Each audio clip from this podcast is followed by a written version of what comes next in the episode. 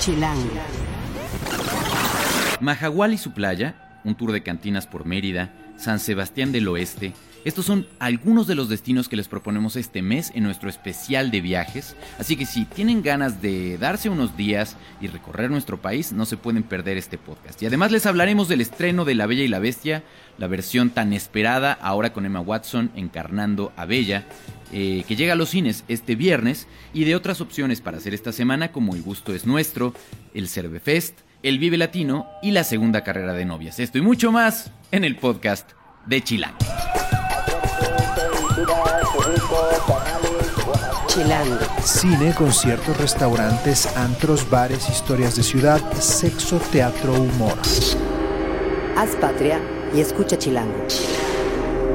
Chilangas y chilangos, bienvenidos a otra emisión del podcast de Chilango. Yo soy Juan Luis, me encuentran en arroba Juan Luis R. Pons o en Facebook, en Juan Luis Oficial.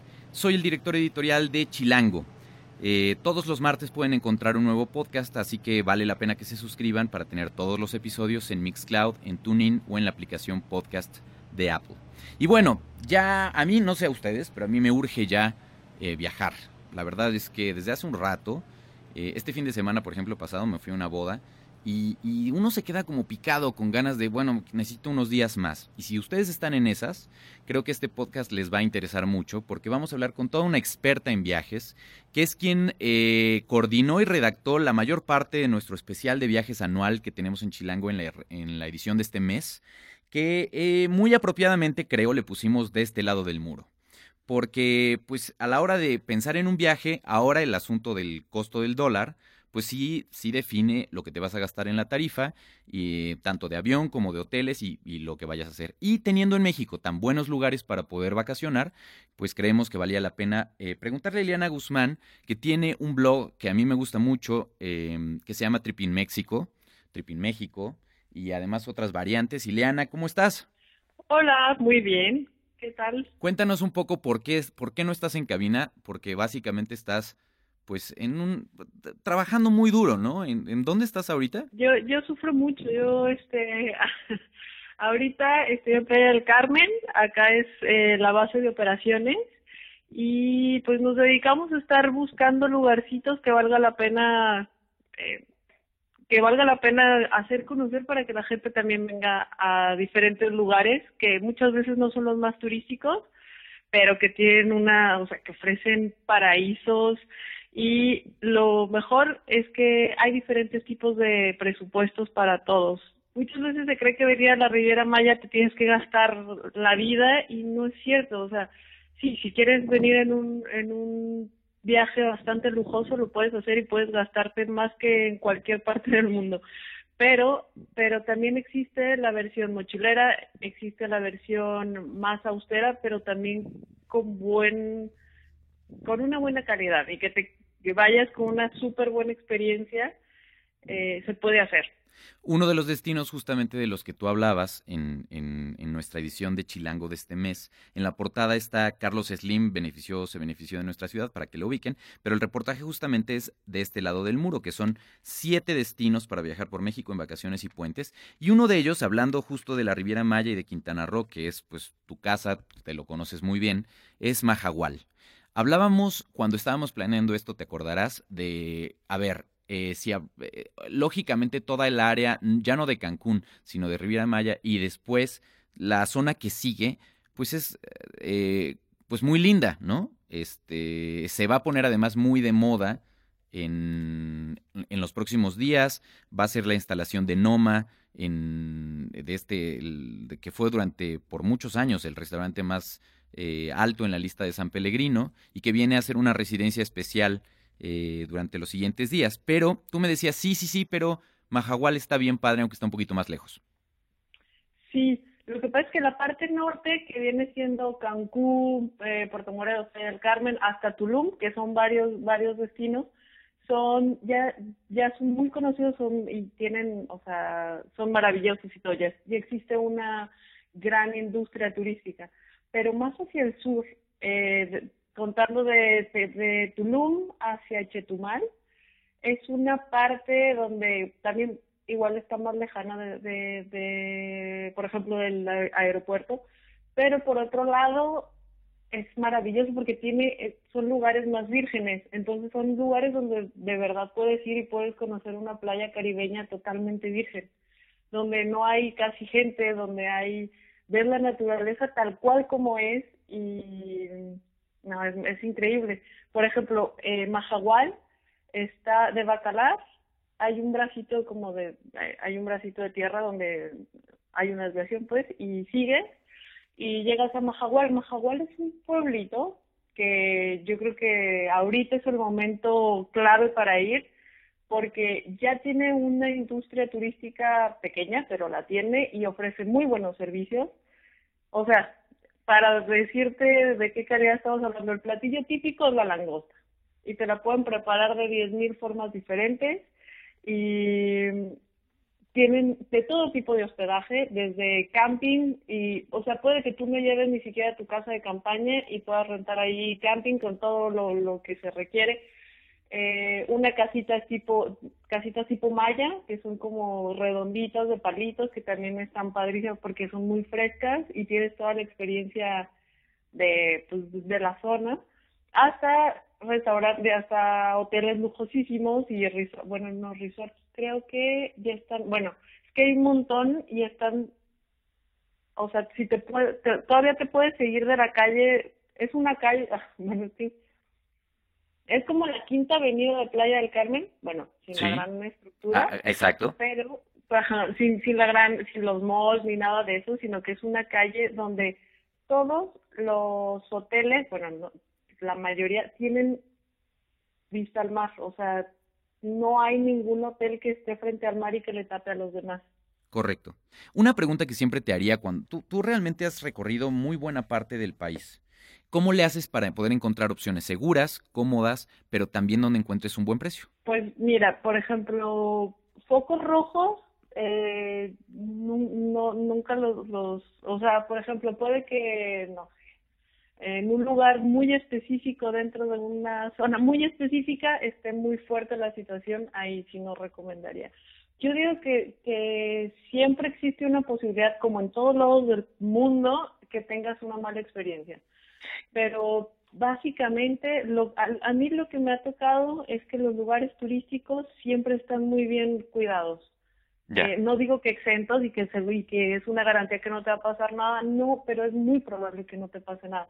Anduvimos, por ejemplo, en Chiapas por toda la, toda la frontera con Guatemala, las dos olas y rentamos un coche y salíamos de madrugada y jamás nos pasó nada en Michoacán, anduvimos también el Día de Muertos por toda la toda la noche yendo de pueblito en pueblito y tampoco, o sea, pero tampoco nos metimos a zonas donde, por ejemplo, a Tierra Caliente, pues no no no ¿Tú dirías que la situación para viajar en el país está mejor hoy que hace unos, no sé, dos, tres años? Pues yo, yo pienso que pues yo sigo viajando igual. Yo les decía, pues escuchas, es que Ileana es guerrera, entonces, pero bueno, yo lo que, lo que no se, no se preocupen, porque buena parte de la, del, del, trabajo de edición que, que, hice con Ileana era justo contenerla, ¿no? O sea, de no, no, espera, espera, no podemos mandar a los lectores para allá, y, fue un proceso muy divertido, creo, en el, en el camino. Uno, una de las cosas que me encantó cuando que, cuando, que me propuso fue el tour de cantinas en Mérida. Yo he tenido la suerte de ir a Mérida en, varias ocasiones, pero, o sea, creo que he cometido un pecado mortal, pues escuchas, que es no hacer este tour de cantinas en Mérida como tal. ¿Qué, qué hace especial a las, a las cantinas de Mérida contra las cantinas chilangas? Pues mira, es que el, el, el, Mérida, pues ya ves que tiene un saborcito muy particular, ¿no? Mérida es muy, como muy festiva, siempre, siempre, bueno, ahorita que es capital americana de la, de, de la cultura, ahorita es así, tienen eventos diarios, culturales, eh, siempre hay algo que hacer, pero son muy ordenados. Por ejemplo, las cantinas están abiertas desde las 12 del día hasta las 11 de la noche, que de hecho todo esto, todo, toda la información, bueno, eh, como para que si dicen, ay, se me pasó, está en la revista. Exacto. Este, pero, por ejemplo, empiezan desde las 12 de la mañana y ni siquiera tienes que comer. O sea, llegas, hay una relación precio-calidad, eh, bueno, no calidad, porque, por ejemplo, mientras más warrior sea la cantina, mejor comida te van a llevar, por comida no paras, ¿no? Muy bien. Pero, entonces yo lo que recomiendo es empezar en, en, en cantinas que son más, más, más underground que la comida es deliciosa, o sea, si de repente estás en una mesa de, de plástico con, con música de rocola y, y todo muy, muy oldie así, pero con la comida deliciosa. Muy de y tu mamá también. Ajá. Qué increíble. ¿Y, ¿Y tienen ese plan o tienen otro, por ejemplo, que si les gusta el asunto de la historia minera, por ejemplo, está San Sebastián del Oeste, Jalisco? Levanten la mano quien ha conocido o escuchado algo de San Sebastián del Oeste. Y yo la verdad les confieso que no. Si ustedes nos escuchan en el área de, de, Guadalajara, por ejemplo, quizá esta pues les queda más cerca y a lo mejor dirán, ah, qué incultos los chilangos. Pero ciertamente fue un destino que cuando nos lo propuso dije, mmm, suena como un poco como a western y tal. ¿Por qué vale la pena ir este año a San Sebastián del Oeste, Ileana? San Sebastián es un... A mí se me hace que cuando yo llegué y dije, no es cierto, no es cierto, no es cierto es un pueblito como perdido, como detenido en el tiempo, pero no sabes en qué año, así como literal en el tiempo de, oh, ¿no? Y es un pueblo chiquitito que tiene una bebida propia, que es la raicilla, que es un destilado, eh, tiene sus propias panaderías, la comida es deliciosa, eh, y tiene muchas actividades muy propias, por ejemplo, ahí hacen también temazcales, bueno, que también los temazcales están por todos lados, pero y ahí lo más impresionante de ahí es ir a la bufa. La bufa es subir el cerro, subir un cerro que son como, ¿qué será? De subida en coche, hicimos como 45 minutos más o menos. Caminando te haces como tres horas, ¿no? Pero, y desde arriba puedes ver Bahía de Banderas, que es pues prácticamente Puerto Vallarta hacia abajo. O sea, en realidad está lejos, pero de, como estás hasta arriba y aparte es muchísimo frío, entonces tú estás hasta arriba, ves las nubes abajo y más más abajo puedes ver el mar. Entonces parece que estás, no sé, volando en, o sea, porque las nubes te quedan chiquitas, ¿sabes? no, está impresionante esa vista, es o sea, yo le tomaba fotos y todas las fotos me salían igual y yo quería seguir y decía, no es cierto, y te quedas como como atontada viendo esa, ese paisaje increíble. Sí, no. Eh, eh, y así como ese, bueno, si, si no tienen tantos días y quieren ir cerca, está un plan de ir a Tlaxcala, por ejemplo, entre Milpas y Cielos de Ensueño, igualmente hermosos, o Veracruz Cafetalero y la experiencia de los rápidos de Jalcomulco y el café de Coatepec y estas cosas que están increíbles y que es, es esto que Eliana les cuenta como de recorridos en coche que vale la pena ir, ir haciendo a tu paso, o está el Trabalenguas del Paricutín y San Juan para Keringutirimi, no, ya no lo dije bien, lo intenté y lo practiqué, pero es el trabalenguas del Paricutín y San Juan Parangaricutiro, en Michoacán, bien, bien, bien, la segunda me salió, eh, que es pues un pueblo sepultado en lava, y también yo, yo escribí el de Tijuana y la Frontera, eh, con muy buenos tips de Jorge García, de un buen amigo que vive allá, y que, bueno, quedé más que invitado a volver. Entonces, eso, todo eso lo van a encontrar en nuestra edición especial anual de viajes que se encuentra en, en, la revista Chilango del mes de marzo. Y antes de despedir a Liana, me encantaría pues, eh, pues aprovechar que es, yo creo que una de las viajeras más eh, conocedoras. ¿Llevas cuánto tiempo haciendo esto ya para vivir, Ileana? Ya como proyecto así de verdad, eh, cuatro años. Cuatro años viajando todos los días prácticamente. Sí, sí, pues fue y, y es lanzarse. Ahora, regálanos entonces unos dos o tres buenos tips eh, para los lectores de Chilango y para los que nos escuchan en el podcast Chilango. Eh, sobre, uno de ellos me encantaría sobre cómo conseguimos buenas tarifas en avión mucha gente te da desde el tip de compra los, los martes en la madrugada porque los precios están mejor o vale la pena comprar con tiempo. ¿Tú qué, tú qué has descubierto? ¿Qué, qué nos, nos recomiendas? Ok, yo normalmente, eh, bueno, o lo que, lo que recomendaría, una es no te cases con un destino. O sea, normalmente, si, por ejemplo, yo tengo montón de tiempo queriendo ir así a las comunidades de Chihuahua, pero hasta ahorita, por ejemplo, sigo buscando los vuelos, ¿no? Entonces, en el camino, mientras vas buscando, te van llegando de repente ofertas de otro lado, tómalas. O sea, la, puede que no la próxima vacación no sea al destino, o sea, normalmente tenemos varios destinos que, queremos ir. Entonces, sí, eh, viajando los martes, martes y miércoles, sale más barato. ¿Viajando o comprando el boleto? Digo, comprando. Y también a veces viajando, de repente, dependiendo de la, de la aerolínea. Ok. ¿Cómo es que monitoreas los vuelos, por ejemplo? ¿Tienes alguna de estas apps o algún sitio que, nos recomiendes? Sí, tengo, bueno, yo, yo tengo mi de club de, de Volaris, pero también de repente salen, por ejemplo, en mi Aerobús de repente salen así vuelos baratísimos y dices, ahí está. Y también la búsqueda, hay veces que tú, si tú buscas algún lado, eh, el mismo robot, puede que ahí no lo compres, pero el mismo robot te va a estar llevando eh, promociones. En búsqueda normal, ahí te van a aparecer. Ya sí he comprado boletos baratísimos. Cuando decimos baratísimos, ¿qué es baratísimo hoy? ¿Qué, ¿Qué es un buen precio en un boleto de avión en destinos nacionales? Por ejemplo, un buen precio de es alrededor de 500 pesos como cómpralo, ajá, sencillo. Y normalmente, pero ya el precio final, porque a veces te dicen, sí, 30 pesos más los impuestos, más claro sobre todo, por ejemplo, con Viva Aerobús, que te tienes que andar, este, no sabes hasta que vas a pagar en realidad cuánto te costó. Claro. Ya alrededor de mil pesos está bien. Ok, por estamos hablando de sencillo, ¿verdad? Ajá, sencillo. Okay. ¿Y tú los compras en redondo o, o, eres de las que dicen, no, cómpralo sencillo porque a veces te conviene más que comprarlo redondo? Depende, depende. Si van a hacer, si voy a, si de ahí puede que salga de otro lado, pues ya no, mejor no lo compro. O si está caro, por ejemplo, hay veces que dices, híjole, de ida, pues sí, me cuesta 600 pesos, pero de regreso me cuesta 2.500. Claro. Entonces ya te, ya te sale caro. Entonces nada más compro ida y sé que en los próximos días van a salir, van a sacar alguna promo y ya. Y seguramente ustedes que nos escuchan dirán, bueno, pues hay mil cosas que me gustaría preguntarle a Ileana. Pónganlas por favor en el hashtag podcast chilango o síganla también y o síganla también en tus redes, que son... Son en en Instagram y en Twitter estamos eh, como arroba trip guion bajo in guion bajo México y en, Facebook y en YouTube como, bueno, eh, diagonal Trip in México, todo junto. Perfecto.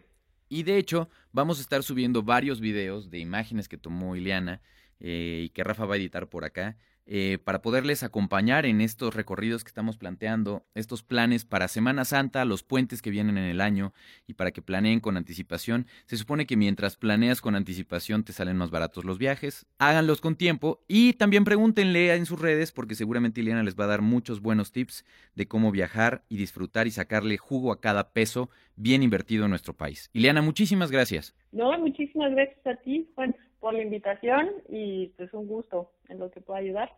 Muchas, muchas gracias. Chequen Chilango de este mes, porque créanme que este especial anual de viajes les va a atentar bastante. Chilango. Esto es Tercera Llamada. Tercera Llamada. Comenzamos. Si pasa en la ciudad, está en Chilango. Semana de quincena y vamos a empezar con el martes. Y, es de, si ustedes son de los que escuchan el podcast desde el día que lo subimos, está la exposición en el Museo José Luis Cuevas, que es Hacer el Cuerpo. La pueden ver de 10 de la mañana a 6 de la tarde. La admisión es de 20 pesos. Es nuestro cuerpo en 71 fotos. Ahora, está también el mural con Blue Demon, el santo y otros personajes de la lucha libre en el Metro Guerrero. Si es que ustedes no se han dado cuenta por allá o no han pasado últimamente por la estación. Es una actividad que no cuesta nada y que pueden, que pueden ver. El miércoles al día siguiente es la mm, última función de Inevitable. La separación de dos amantes en el Teatro La Capilla, la función es a las 8 de la noche, el boleto cuesta 200 pesos. Em, los siguientes conciertos de El Gusto es Nuestro, yo ya tuve el chance de ver a Serrat, a Ana Belén, a Víctor Manuel y a Miguel Ríos en el Auditorio Nacional. Se los recomiendo mucho, ya sea que ustedes hayan sido de esa generación que los vio hace 20 años en la Plaza de Toros México, o son de los que, como yo, eh, no querían perderse la oportunidad de verlos en vivo. Eh, la verdad es que van a reconocer más canciones de las que ustedes se imaginan. Y luego el jueves está la fotografía de la francesa Dorothy Smith en, en la Galería Patricia Conde. Eh, ahí la entrada es gratuita. El, cierran a las 5.30, si no me equivoco. Entonces, bueno, planeen su día, eso sería el jueves. Eh, también está Fernando Ortega que presenta en el Tamayo Nota Rosa. Eh, ahí lo pueden ver de 10 a 6 de la tarde. Eh, luego llega el viernes y el viernes tenemos estrenos en el cine. Vamos a hablar un poquito más adelante del gran estreno que todo el mundo está esperando. Pero también ese día, desde ese viernes y todo el fin de semana, está el Cervefest en el Deportivo de Cuemanco desde las 12 del día. La entrada es 150 pesos, que para los cheleros, pues es una nimiedad, ¿no? Si, si hay tanta cerveza artesanal y cosas ricas que probar. Eh, también es el fin del Vive Latino y este año está Justice, Jake Bug, Hombres G y Bronco, sí, Bronco, en el Foro Sol. Eh, también está el estreno de Noche de Reyes, la comedia de Shakespeare en el Helénico. Y el domingo eh, pueden perseguir una boda gratis si ya es que quieren llegar al altar. Está la segunda carrera de novias en el bosque de Chapultepec a las 7.30 de la mañana. y también pueden analizar las razones de un trueno amoroso. No los, no los pusimos ese día por, no sé, no les estamos queriendo decir nada, pero es una coincidencia que de alguna manera esté Los Sumergibles en la teatrería a las 6 de la tarde. El boleto ahí cuesta 350 pesos. Y cuando les hablo de estrenos en el cine, está Osvaldo Betancourt, nuestro experto en el tema, para hablar justamente de esta eh, nueva versión de La Bella y la Bestia, muy esperada por todos los fans de Disney. Yo tengo mis asegúnes os, con ese asunto de que los clásicos de Disney y sobre todo los más recientes, que tampoco que ha pasado tanto tiempo quizá, em, pues los lleven ahora en live action, ¿no? En, con, personas de carne y hueso, en algunos de los casos, porque Lumière está un poco en chino. Pero tú ya la viste, ¿qué tal está? Sí, hola Juan, hola ¿puedes escuchas? Sí, ya vi la película, eh, pues está muy cuidada obviamente como está con Disney detrás, porque ha habido otras versiones de La Bella y la Bestia, Hace un par de años hubo otra francesa con Vincent Cassel. Este, pero pues esta es la. Esta es la oficial. La oficial de Disney. Es como cuando compras la sudadera del concierto adentro o afuera. Exacto, exacto. Y pues, o sea, eso, está hecha con pinzas. Yo iba sin muchas expectativas, sin pocas expectativas, iba a disfrutar la experiencia de ver la película y pues, no sé, personalmente justo hablabas de los live action. A mí ha sido de los que más me han gustado. Cenicienta se me hizo flojona, este, las de Alicia están un poquito raras para mí. El libro de la selva sí me gustó también. Y pues esta tal vez eh, muchos van a criticar eso que en partes el director como trae la misma propuesta visual de la película animada. En la parte del baile se nota mucho. Que tiene que ser homenaje a esa a esa escena. La hemos visto incluso en los Oscars.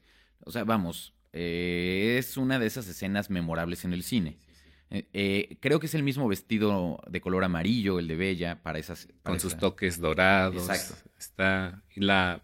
O sea, es que es. A mí me gustó porque de alguna manera siento que sí es como se viviría el cuento de hadas, como sería un poco en la vida real, digamos y pues no me defraudó en ese sentido. Este, los actores creo que están muy bien, sobre todo Emma Watson, que es la que lleva el peso de la película en sus hombros. Ya. Es, es una muy buena actriz, independientemente de que sea una de tus debilidades. Pero, a ver, eh, ¿qué tanto respeta la original y qué tanto se empezaron a tomar licencias ya en la versión final? Pues, digo, no hay tantas. Te digo que sí trataron de apegarse lo más posible, incluso en eh, algunos de los números musicales, eh, sobre todo en el que llega Bella este, al comedor y este Be Guest. Sí, exacto. Este hay como no tal cual, pero es un poquillo un viaje porque hay muchas luces, muchos elementos visuales que este sí se sienten muy traídos de la película animada. ¿Y todas las canciones de la, de la película animada están en esta versión? Sí, y hay este dos, me parece que dos sorpresas, hay dos eh, canciones nuevas e incluso en las, este, estaba leyendo que de las canciones, en un par de ellas, este, incluyeron como un par de estrofas que habían quitado de las de la película animada. Correcto. Entonces es una versión como extendida entonces. Exacto. Ahora, em, una de las cosas que yo leía que Emma Watson quería meter en el personaje es esta, esta cosa que está muy de moda ahora entre las princesas de Disney, que es el empoderamiento del rol femenino, ¿no? Eh, a diferencia de que, tiene, que es una chava que tiene que ser pues rescatada de alguna manera o que el papá trata de como de, de, de mm, pues que alguien le ayude a su desvalida hija. Esta niña pues es inventora, una cosa así, ¿no? Sí, de hecho, digamos que su principal este amor, su hobby es la lectura. Está en un pueblo chiquito y pues ya se chutó todos los libros de la biblioteca. Pero este los vuelve a releer y en una ocasión, digo, no es un spoiler, pero para disfrutar de esto, de sus momentos de lectura, inventa una lavadora este para pues mientras la ropa se limpia ella poder estar leyendo entonces eh, le ayuda a su papá él le va a pedir alguna herramienta y ella ya la tiene en la mano sí es como muy inteligente y Una valiente mujer un poco más activa y Exacto. menos pasiva, ¿no? Sí. En, en qué es lo que intentaba Emma hacer. Eh, entonces, en conclusión, ¿sería una experiencia que tú para un fan de Disney o, o- o- o le recomendarías? Sí, yo creo que está hecha como a la medida para ellos, la música está bien, este, el vestuario está increíble, el director Bill Condon, este, no sean gachos con su apellido tampoco. o el nombre. Eh, él lo que me contaba en entrevista, que podrán ver en el Facebook y en, el, en nuestro canal de YouTube, es que no quería usar tantos efectos visuales, sino que recreó, este, y construyó el pueblo, el bosque, hay un fuera trabajo más real. Sí, exacto, que se sintiera este, más palpable todo. Entonces, también eso es como algo que se agradece.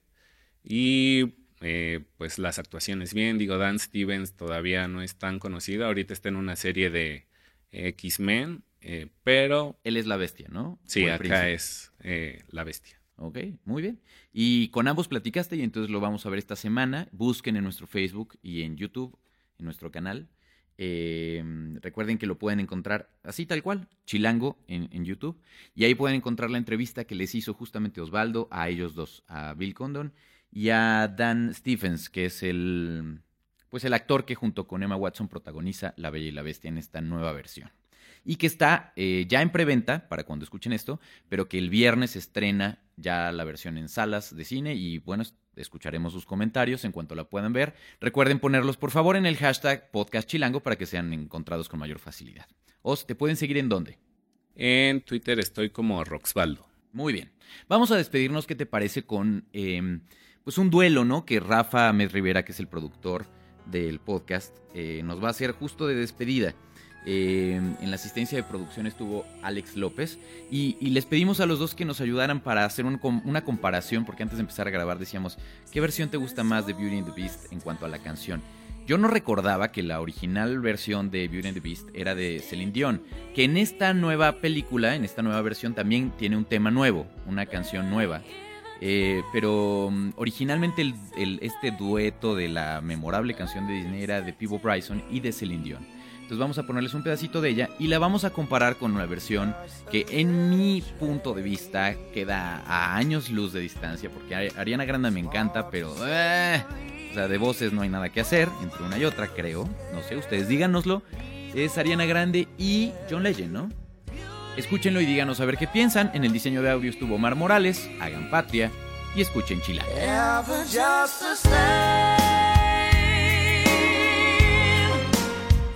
lover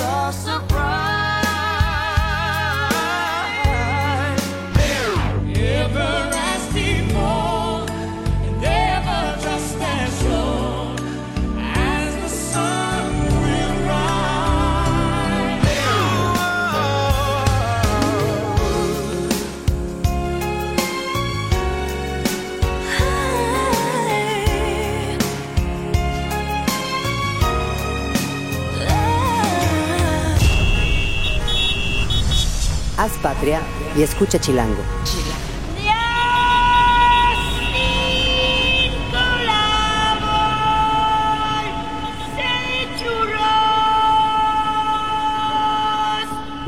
Derechos reservados, Chilango 2017.